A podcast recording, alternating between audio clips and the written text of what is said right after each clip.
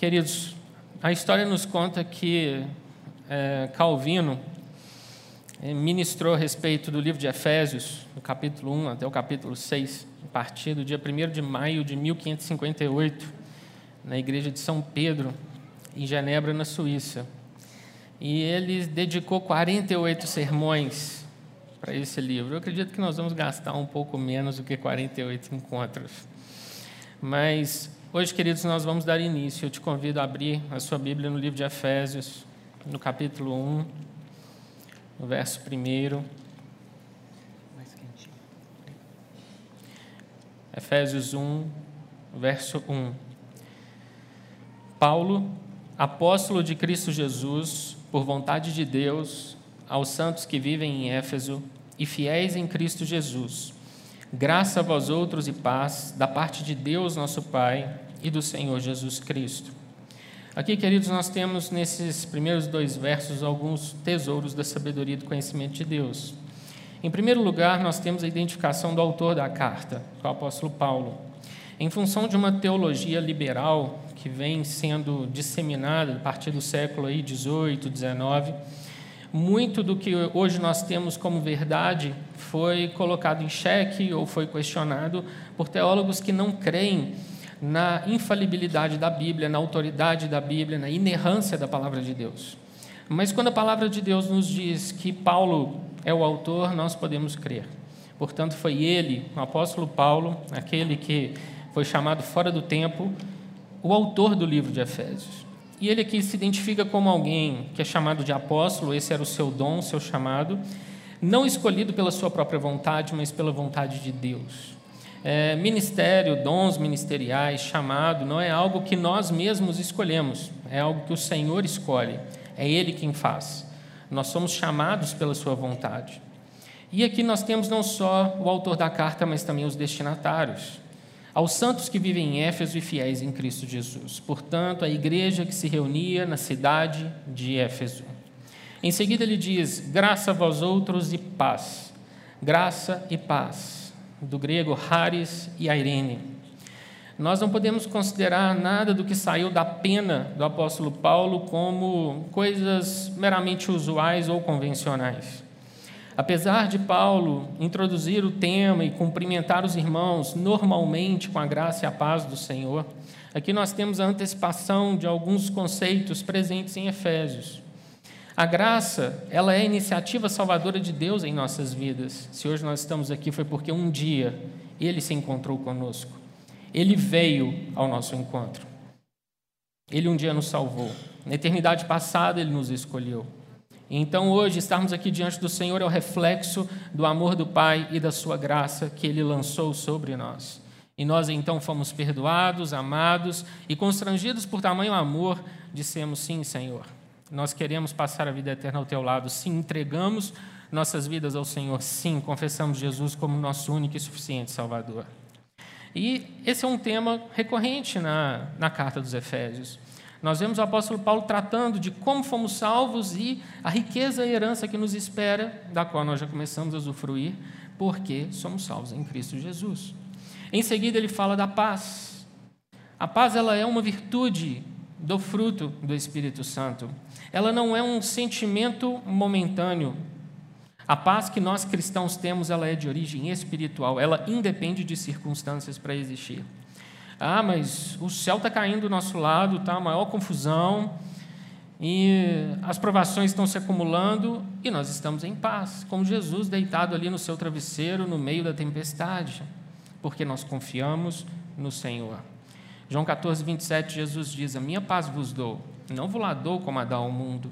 A paz que nós temos não é a paz que vem do dinheiro, da estabilidade financeira, do status social, a paz que vem de uma boa época na economia, de bons tempos na nossa empresa. Não. A paz que nós temos, ela vem do Senhor Jesus e independe da circunstância pela qual estamos passando. Ela é espiritual. E ela é poderosa para trazer ao nosso coração a tranquilidade que nós tanto almejamos. Portanto, Paulo está falando aqui de um nível de vida ao qual nós somos alçados, porque fomos salvos pela Sua maravilhosa graça. Então, Paulo dá início à Epístola de Efésios, dos versos 3 a 14, nós temos aqui um Paulo louvando ao Senhor, louvando pela sua pela nossa escolha na eternidade passada, pelo perdão recebido no presente, pela herança ser recebida no futuro. O apóstolo Paulo, ele reflete sobre tudo aquilo que o Senhor pré-ordenou e determinou para nós antes de nós existirmos, tudo aquilo que ele tem feito através do seu filho hoje, nessa geração, e tudo aquilo que ele nos dará como garantia pela habitação do Espírito Santo em nossas vidas. Então, nós temos aqui alguns versos, queridos, os quais nós já mencionamos alguns deles no nosso último encontro, e falamos como o Espírito Santo em nós, ele é a confirmação de que tudo aquilo que Jesus Cristo conquistou na cruz nos pertence. Tudo, queridos, nada fica para trás.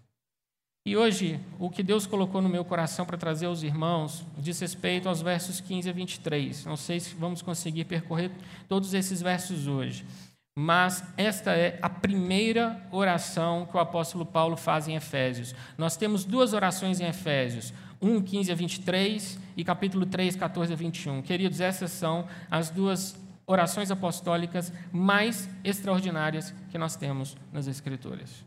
E hoje nós vamos falar, ou pelo menos começar, a primeira delas. Abra sua Bíblia comigo, no capítulo 1, verso 15. Por isso também eu, tendo ouvido a fé que há entre vós no Senhor Jesus e o amor para com todos os santos, não cesso de dar graças por vós, fazendo menção de vós nas minhas orações. O apóstolo Paulo louva, ele começa a sua oração, ele começa o seu louvor de gratidão a Deus, porque os Efésios eram uma igreja de fé e de amor. Essas são as duas maiores virtudes cristãs. E Paulo elogia outras igrejas também, não só os Efésios, porque viviam na prática da fé e do amor. Como igreja, nós somos uma igreja que ama, nós somos uma igreja de fé, Aquilo que nós somos como coletividade, como comunidade, nada mais é do que o reflexo da nossa vida com o Espírito Santo em casa.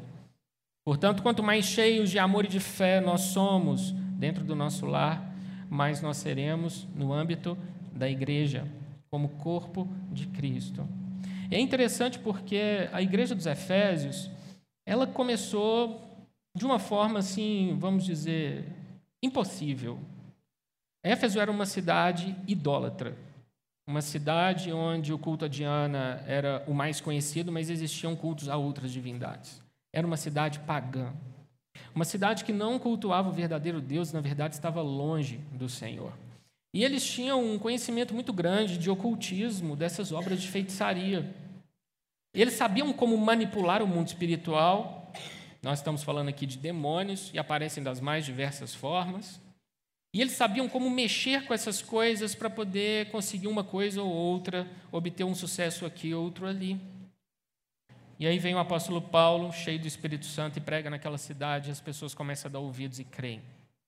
E aí nós vemos no livro de Atos que as pessoas pegaram seus livros de artes mágicas, seus livros de feitiçaria, onde tinham ali as sequências das invocações, como invocar espíritos, como fazer oferendas, coisas desse tipo, e eles queimam esses livros, eles jogam fora, porque a vida deles pregressa já não interessa mais. Passaram a ser nova criatura. Querido, quantas coisas, quantas coisas nós abrimos mão quando entregamos nossa vida ao Senhor? E não é para nós, de forma alguma, nos apegarmos a qualquer tipo de objeto ou coisa que venha da nossa vida no mundo, achando que, porque tem um certo valor sentimental ou até mesmo um valor financeiro, nós deveríamos conservar isso. Não, os marcos da sua vida a partir de agora são outros, eles são espirituais em Cristo Jesus.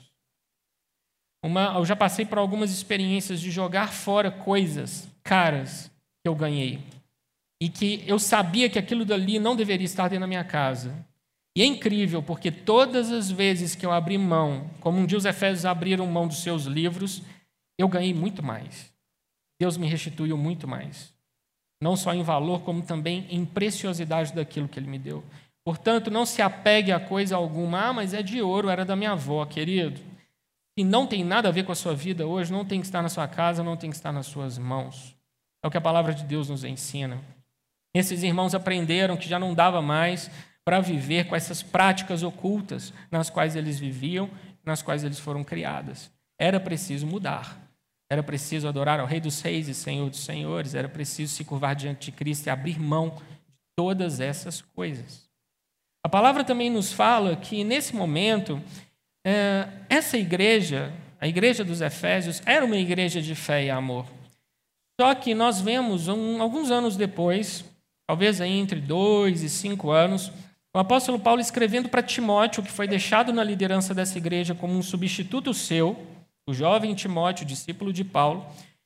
E Paulo escreve para aquele irmão dizendo: Olha, eu vou passar para você uma série de admoestações e essas admoestações elas vêm de, elas visam um amor de coração puro e uma fé sem hipocrisia. E aí, queridos, Paulo não mede palavras.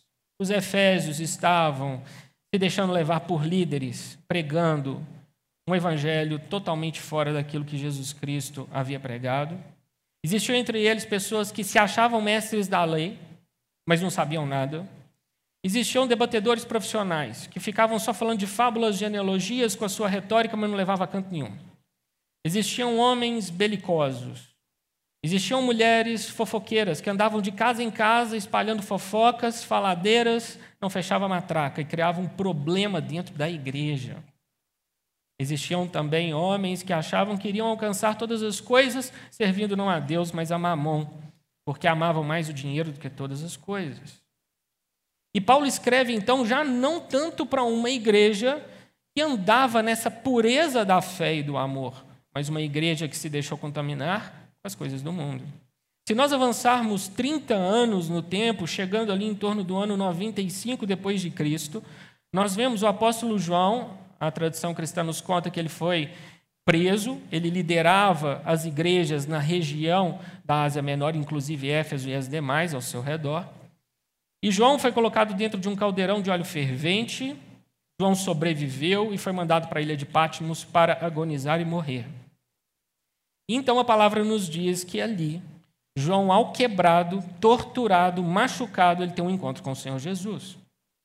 E Jesus ele registra, entregando para João, as sete últimas cartas, palavras dirigidas à igreja do Senhor Jesus e que ecoam até hoje e têm validade sobre nossas vidas. E a primeira carta deveria ser dirigida à igreja de Éfeso, a igreja a partir da qual João liderava as demais. E o Senhor Jesus diz: Tenho, porém, contra ti, que abandonaste o teu primeiro amor. Lembra-te, pois, de onde caíste arrepende-te e volta à prática das primeiras obras. Uma igreja que começou fervorosa no amor e na fé, elogiada por Paulo, e orava agradecendo a Deus por ver os irmãos cheios do Espírito e vivendo na prática da comunhão, de uma comunhão saudável. E esses irmãos, 30 anos depois, já não eram mais os mesmos. Já não era mais uma igreja tão fervorosa. Queridos, quantas vezes nós conhecemos ministérios, vemos que existe zelo doutrinário, existe louvorzão, é, existe um cuidado com as coisas de Deus, nós percebemos ali que existe um culto cheio, mas cadê o fervor? Cadê o amor? Cadê aquela paixão incendiária pelo Senhor Jesus, aquela sede, aquela fome de Deus? Querido, isso quem cultiva somos nós mesmos. Nós é quem vamos graduar isso em nossas vidas, com a comunhão que estabelecemos com o Senhor. Se você acha que duas horas no domingo pela manhã e mais cerca de duas horas, duas horas e meia durante a semana numa igreja casa é suficiente, não é, querido. A sua vida com Deus ela é construída entre você e o Espírito Santo diariamente. Porque se você delegar apenas aos encontros, entre aspas, oficiais da igreja, você vai se esfriar e você não vai ter nada para compartilhar. Você vai estar sempre dependendo que alguém faça algo por você. Ore por mim. Me ajuda com isso. A palavra fala em Galatas 6,2: Levai as cargas uns dos outros e assim cumprireis a lei de Cristo. Sim, podemos pedir ajuda. Porém, queridos, nós temos que ser responsáveis pela nossa vida espiritual com o Senhor. E somos nós que vamos determinar se ela é mais fervorosa ou menos fervorosa. E isso se resume basicamente a duas coisas: o tempo que nós gastamos e dedicamos louvando, orando e lendo as Escrituras. É a qualidade desse tempo e a quantidade deste tempo. vai determinar quão boa é a sua vida espiritual. O resto é consequência. A manifestação de dons, a comunhão, a, a prática da obediência, ela vem como resultado do louvor, da oração e da leitura da palavra. Querido, Bíblia não é um livro que a gente fala assim, uau, coloquei um propósito, li em um ano. Fiz isso há dez anos atrás. Não, não. Em virtude das minhas, das minhas constantes lutas em função da minha saúde, e vocês sabem muito bem, já testemunhei várias vezes, vocês têm feito parte dessa história, eu não vejo hoje como eu conseguiria viver um dia sem a palavra de Deus. Ela é a minha melhor amiga, porque ela me mantém de pé. E querido, eu falo isso para dizer para você que é possível você ter essa vida com o Senhor. É possível que a Bíblia tenha essa importância. Ah, mas Primeira Crônicas tem uma pancada de genealogia, aquilo lá é muito chato. Tá, queridos? Primeira Crônicas passa. Mas antes tem muita coisa boa e depois também dentro dela também, porque à medida que você se familiarizar com os nomes, você vai encontrar naquelas genealogias muitas coisas boas. A palavra de Deus ela vai deixando de ser uma coisa assim religiosa para você. Ah, eu leio, entendo mais ou menos. Bom, mas peguei alguma coisa. E ela vai se descortinando diante dos seus olhos, porque a primeira regra de interpretação bíblica, a primeira regra de hermenêutica é a Bíblia interpretando a própria Bíblia. Se não conhecemos a Bíblia, como vamos interpretá-la? Então, é primeiro é preciso ler, preciso se debruçar sobre ela. E aí nós vemos então o apóstolo Paulo dizendo: Glória a Deus, porque vocês são cheios de amor e fé. Glória a Deus por tudo isso que vocês possuem. Porém, existe muito mais a ser vivido na vida cristã. E são essas bênçãos que o apóstolo Paulo começa a elencar nos versos 17 até o verso 23, queridos. Bênçãos que nós podemos ter porque estamos ligados ao Senhor Jesus, porque Ele nos deu todas elas como direito e como herança. Ele fala a respeito de sabedoria, de conhecimento, de poder. Bênçãos às quais nós temos acesso porque somos igreja do Senhor. Inclusive, este é o pano de fundo dos Efésios. Igreja, corpo de Cristo. Essa epístola, nessa epístola, Paulo revela que judeus e gentios foram unidos em um só corpo. E não existe bênção fora da igreja. Tudo que o Espírito Santo derrama é dentro da, é nas nossas vidas dentro da igreja. Jesus Cristo é o noivo e ele morreu para constituir uma noiva santa, pura, imaculada, consagrada, saudável, preparada para a sua vida. Nós vamos falar dessas bênçãos, queridos, no nosso próximo encontro. Mas eu gostaria que hoje ficasse gravado no seu coração, na sua alma, que o Senhor espera de nós uma vida de fé e uma vida de amor. Jamais permita que as coisas dessa vida te afastem de um relacionamento fervoroso com o Senhor. Eu estou falando aqui, queridos, que o Senhor vai te despertar pela madrugada para falar com você. Ele vai te acordar pela manhã e ele vai te vivificar e te renovar. Diante dos problemas e das situações para as quais você não tem solução, ele vai te orientar. Aquelas respostas de oração que você espera há tanto tempo, Ele te dará. As promessas que Ele fez na sua vida, elas se cumprirão. Essa vida é resultado de uma vida de oração, de fervor, de fé e de amor. Não existe, querido, nada mais além disso que o Senhor espere de nós. Todas as outras coisas são consequência, todas as demais virtudes, elas provêm de uma vida de fé e amor. Fica, queridos, aqui a lição de como os Efésios começaram bem e terminaram mal, a ponto do Senhor mover daquele lugar o candeeiro deles e a igreja de Éfeso se acabar. Se nós pensarmos que era a quarta ou quinta maior cidade romana, nós estamos falando de uma grande destruição.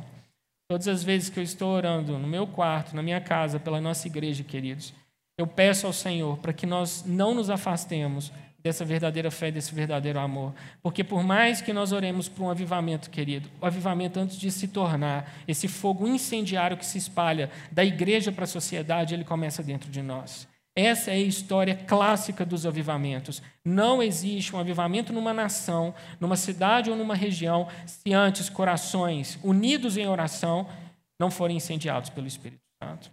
E, queridos, que nós sejamos essa chama viva do Senhor na nossa sociedade, na cidade de Belo Horizonte. Nós estamos aqui agora há pouco ouvindo os relatos de como o Senhor moveu através dos jovens e adolescentes. Querido, nós queremos mais. Nós queremos mais. Nós queremos que isso seja comum, que isso seja diário, que isso faça parte do viver cotidiano da igreja. Uma fé e um amor que incendeiam nossas vidas, a ponto de nós fazermos milagres no poder do nome de Jesus Cristo. Amém, queridos? Vamos orar e ficar de pé? Senhor, nosso Deus e nosso Pai, nós te agradecemos por esse dia. Te agradecemos porque o Senhor traz aos nossos corações o ensino através de igrejas que já existiram e da história dos apóstolos e dos nossos irmãos, que foram os primeiros, os pioneiros a espalhar a fé cristã pelo mundo. E Deus, olhando para a igreja dos Efésios, nós aprendemos como que o Senhor deu tanto para essa igreja. O Senhor colocou ali Apolo, Priscila, Áquila, Timóteo, Paulo, e eles foram muito, muito abençoados. Doutrinariamente, talvez não existisse outra igreja como Éfeso. Senhor, nós não queremos só doutrina, nós queremos uma sã doutrina, mas nós queremos o teu poder, nós queremos o teu amor incendiando nossos corações, tomando a nossa alma de tal forma que já nós não somos mais os mesmos, porque é o Senhor quem move, é o Senhor quem fala, é o Senhor quem manifesta através de nossas vidas, e que a nossa fé seja uma fé prática, não apenas uma fé, Senhor, para pedir bênçãos genéricas ou para crer que um dia estaremos com o Senhor, mas uma fé que move montanhas, uma fé que derruba exércitos inimigos uma fé que pisa na cabeça da serpente todos os dias, uma fé que declara o fim dos nossos problemas e a vitória sobre todos eles, e nós os alcançamos para testemunhar do teu maravilhoso poder, porque o Senhor é quem opera tudo em todos, tu és o nosso Deus. E como igreja nós nos levantamos e pedimos, Senhor, vem sobre os nossos corações, gera sede, gera fome da tua presença em nossas vidas, para que não sejamos mais os mesmos. Eu oro ao Senhor te pedindo para que não sejamos mais letárgicos, mornos, frios, Senhor, que nós possamos ser cheios da tua presença, que sejamos conhecidos como uma igreja cheia do teu fogo, Senhor. Aquelas línguas que incendiaram os irmãos naquele primeiro começo lá da igreja em Atos 2. Nós pedimos para que essas línguas de fogo venham sobre nós. Queremos ser avivados, Senhor. Queremos ser fortalecidos na força do teu poder. E o evangelho não é palavra, o evangelho não é sabedoria humana, o evangelho é poder. Nós queremos o teu poder nos curando, transformando nossos corpos, nossas vidas, nossos casamentos, nossas famílias, a vida dos nossos filhos. Queremos o teu poder transformando Belo Horizonte, para que possamos declarar: o Senhor está aqui, essa cidade te pertence. Em nome de Jesus, nós não aceitamos mais vitória do inimigo sobre nós, porque o preço que Cristo pagou foi muito alto. Então nós oramos, Deus, e te pedimos: aviva a nossa fé, Deus, aviva os dons que nos foram concedidos. Senhor, que nós sejamos fogo do Senhor nessa terra, não sejamos mais insípidos, mas sal poderoso. Nós abençoamos cada família, abençoamos cada vida e clamamos ao Senhor: muda a nossa história para que possamos mudar a história daquele que está ao nosso lado, no poder do teu nome e para a tua glória, em nome de Jesus Cristo. Amém, Senhor. Amém, Senhor. Amém.